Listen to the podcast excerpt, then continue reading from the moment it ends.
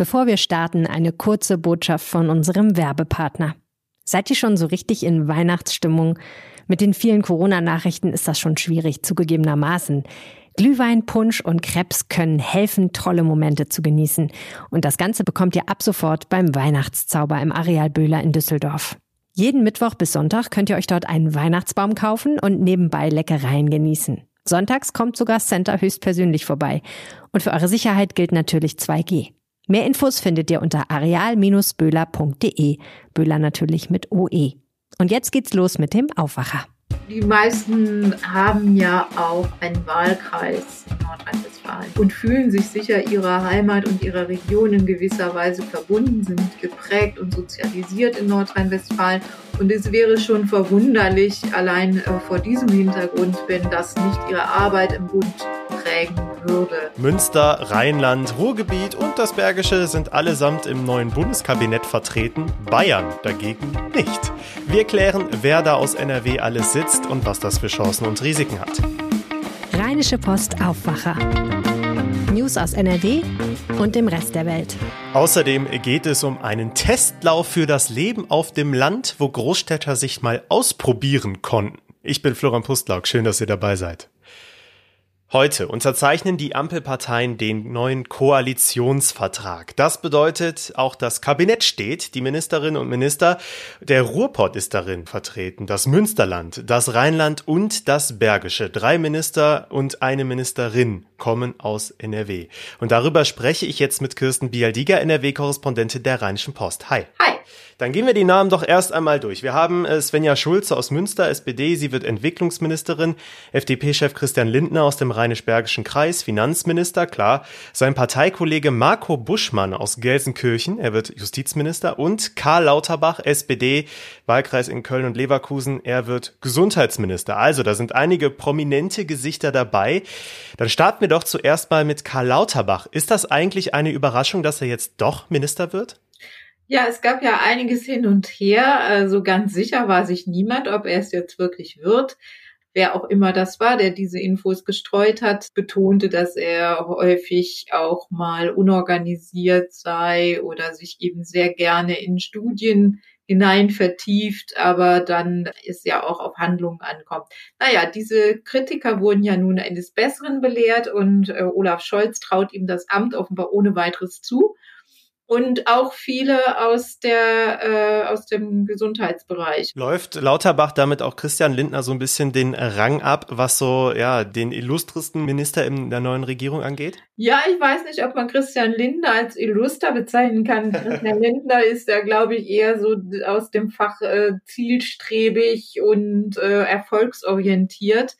Das ist Karl Lauterbach wahrscheinlich auch, aber in einer ganz anderen Ausprägung. Also er kommt auch aus ganz anderen Verhältnissen. Damit geht es schon los. Also Lauterbach ist als Kind einer Arbeiterfamilie aufgewachsen in der Nähe von Düren. Und er hat zum Beispiel eine Hauptschulempfehlung äh, nach der vierten Grundschulklasse erhalten. Er musste dann eben diese Ochsentour da noch äh, machen während Christian Lindner als Lehrersohn, glaube ich, schon aus ganz anderen familiären Verhältnissen kommt, während Karl Lauterbach ja auch eine internationale Wissenschaftlerkarriere schon hinter sich gebracht hat. Er hat ja in Harvard studiert und dort auch seinen Abschluss gemacht als Master of Public Science. Also was die Fachexpertise angeht, kann die Wahl nicht besser ausfallen in der Pandemie. Ja, Christian Lindner bekommt mit dem Finanzministerium natürlich äh, einen Schlüsselposten der neuen Regierung. Warum ist gerade dieses Amt so besonders? Ja, also der Finanzminister kann, ähm, wir wollen jetzt nichts unterstellen und gehen ja davon aus, dass die Koalitionäre sich alle wohlgesonnen sind, aber wenn er böswillig ist, kann der Finanzminister bei allem sein Veto einlegen. Man kommt eben an dem Finanzminister nicht vorbei. Er, er hat ein mächtiges Instrument in der Hand, um Ausgaben zu begrenzen, um Pläne zu begrenzen, um Pläne zu lenken warten wir es einfach mal ab. Und ähm, ich glaube, da müssen die Grünen schon immer sehr aufpassen, auch, dass sie sich da nicht zu sehr in den, ins Hintertreffen bringen lassen und äh, weiterhin auch die Möglichkeit haben, ihre Ausgabenpläne zu verfolgen. Das wird auf jeden Fall sehr spannend. Dann kommen wir zu Svenja Schulze, die kennen wir ja bereits aus dem alten Kabinett unter Merkel noch als Umweltministerin. Jetzt wechselt sie ins Entwicklungsministerium. Was macht sie aus? Svenja Schulze ist, wie du sagst, eine alte Bekannte. Wir kennen sie hier aus Nordrhein-Westfalen. Sie hat in Neuss ihr Abitur abgelegt, hat auch in Nordrhein-Westfalen studiert, hat jetzt einen Wahlkreis in Münster. Ja, sie hat ähm, wie manche meinen, da einen ganz guten Job gemacht und ist deswegen als einzige der vier die einzige Ministerin, die im alten und im neuen Kabinett vertreten sein wird. Mhm. Der vierte im Bunde ist sicherlich der unbekannteste Marco Buschmann, FDP aus Gelsenkirchen. Er wird Justizminister. Also der Ruhrpott ist auch dabei. Was ist von Buschmann zu erwarten? Wer ist er überhaupt? Ja, Buschmann ist ein ganz enger Vertrauter von Christian Lindner, war auch schon Generalsekretär der FDP in Nordrhein-Westfalen. Er kommt wirklich mitten aus Ruhrpott, aus Gelsenkirchen, ja, und er ist sicher ein kompetenter und vor allem auch in juristischen Fragen wichtiger Ratgeber für Christian Lindner und als Justizminister daher ähm, ist wahrscheinlich eine sehr gute Wahl. Mhm. Wenn man sich jetzt das Kabinett anschaut, dann fällt auf, Saarland ist diesmal nicht vertreten und die Bayern sind nicht dabei. Ja, das hat Ministerpräsident Markus Söder auch schon auf Twitter jetzt aufgeregt. Sollte das Kabinett da ein bisschen verteilter sein oder hat jetzt NRW dadurch, dass gleich vier Minister von hier kommen, einen Vorteil? Das ist eine gute Frage. ja, also es ist sicher so, die meisten haben ja auch einen Wahlkreis in Nordrhein-Westfalen und fühlen sich sicher ihrer Heimat und ihrer Region in gewisser Weise verbunden, sind geprägt und sozialisiert in Nordrhein-Westfalen und es wäre schon verwunderlich, allein äh, vor diesem Hintergrund, wenn das nicht ihre Arbeit im Bund prägen würde.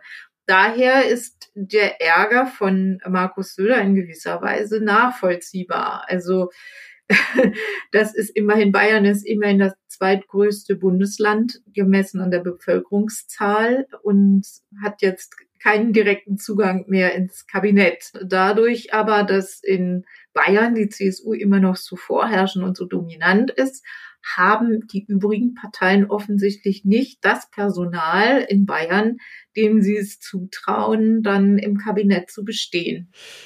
Zum Abschluss hätte ich gerne noch eine persönliche Einschätzung von dir. Wenn wir uns jetzt mal anschauen, im letzten Kabinett gab es äh, neben Svenja Schulze noch zwei weitere Minister aus NRW, Jens Spahn und Anja Karliczek, beide CDU.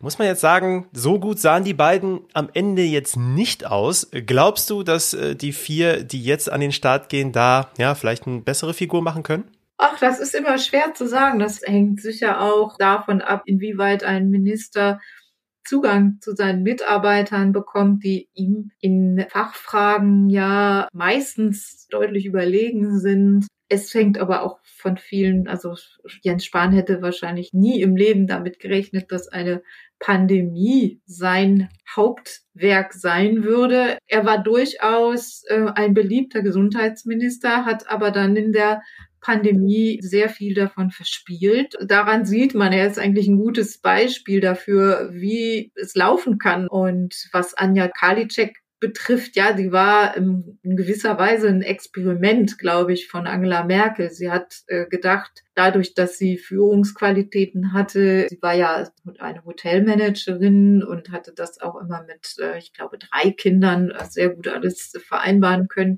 Aber so richtig konnte sie sich da nicht profilieren. Dann sind wir mal gespannt, was das neue Ministerquartett aus NRW in vier Jahren so sagt. Oder was wir sagen in vier Jahren. Oder was wir sagen, genau. Dankeschön. Kirsten Bialdiga. Ich danke dir. Ausführliche Artikel zum neuen Bundeskabinett und zur Ministerin und den Ministern hier aus NRW findet ihr natürlich auch verlinkt bei uns in den Show Notes. Jetzt geht es hier im Aufwacher um ein Thema, um das ich mir persönlich schon lange Gedanken mache, und zwar ist es das Leben mitten in der Großstadt. Dort lebe ich auch und ich muss sagen, der Lärm, dieses ganze Durcheinander, das wird einem dann doch irgendwann zu viel. Und es gibt Menschen, die haben das dann satt und die sagen, ich will dahin, wo es idyllisch und leise ist, ich will aufs Land. Traum und Realität stimmen aber nicht immer überein und deswegen hat die Stadt Altena ein ganz besonderes Projekt gestartet, bei dem einige Menschen ohne Risiko mal ein bisschen Landluft schnuppern können. Zum Test. Ganz spannend. NRW-Reporter Jörg Isringhaus hat die Details. Hi Jörg. Hallo. Summer of Pioneers heißt das Projekt der Stadt Altena. Wer konnte da wie mitmachen? Ja, prinzipiell konnte da jeder mitmachen der, sage ich mal, die Möglichkeit hat, auch mal ein halbes Jahr äh, nicht an dem Ort zu arbeiten, in dem, in man normalerweise sitzt.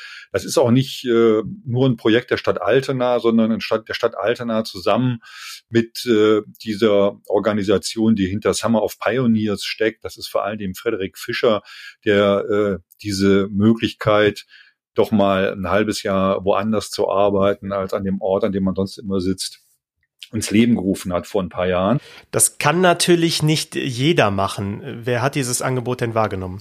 Wahrgenommen haben das äh, dann vor allen Dingen äh, digital arbeitende Menschen, digital affine Menschen, die halt nicht so darauf angewiesen sind, äh, irgendwo fest zu sitzen in einem Büro, sondern die eigentlich überall arbeiten können.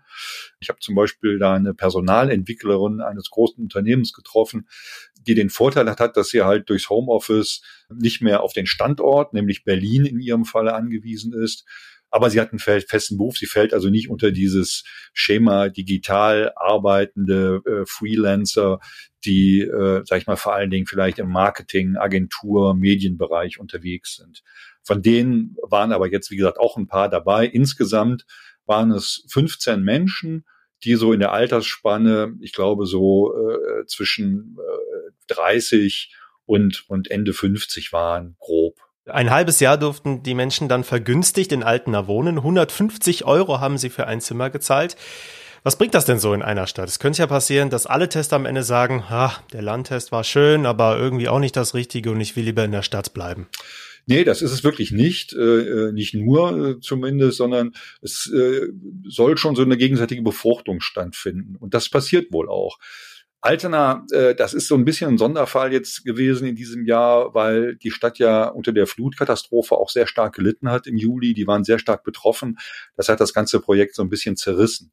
Aber generell bringen die Menschen, die jetzt da hinkommen, um da sechs Monate zu, zu leben, auch ihre Fähigkeiten mit ein in der Stadt, versuchen sich ähm, äh, mit den Menschen zu unterhalten. Die suchen die, die Nähe zu den Bürgern. Es hat ja auch zum Beispiel immer so gemeinsame Mittagessen gegeben. Die haben dann einfach so die Tische auf die Straße gestellt. Die haben ja ein Ladenlokal angemietet in der Fußgängerzone von Altena. Und dann konnten die im Sommer da haben die da zusammen Mittag gegessen mit Bürgern, die vorbeigekommen sind.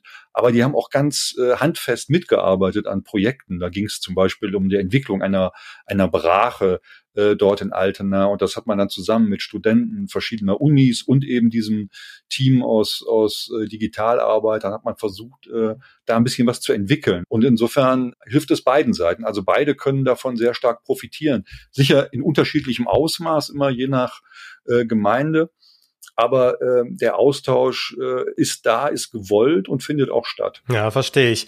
Wie ist denn am Ende die Bilanz äh, der Landlebentester jetzt? Werden einige tatsächlich auf dem Land auch dauerhaft bleiben im Märkischen Kreis in Altena? Ja, ich glaube, das ist ähm, das ist schwierig so zu verallgemeinern. Ich habe ja auch nicht mit allen gesprochen, sondern äh, nur mit ein paar.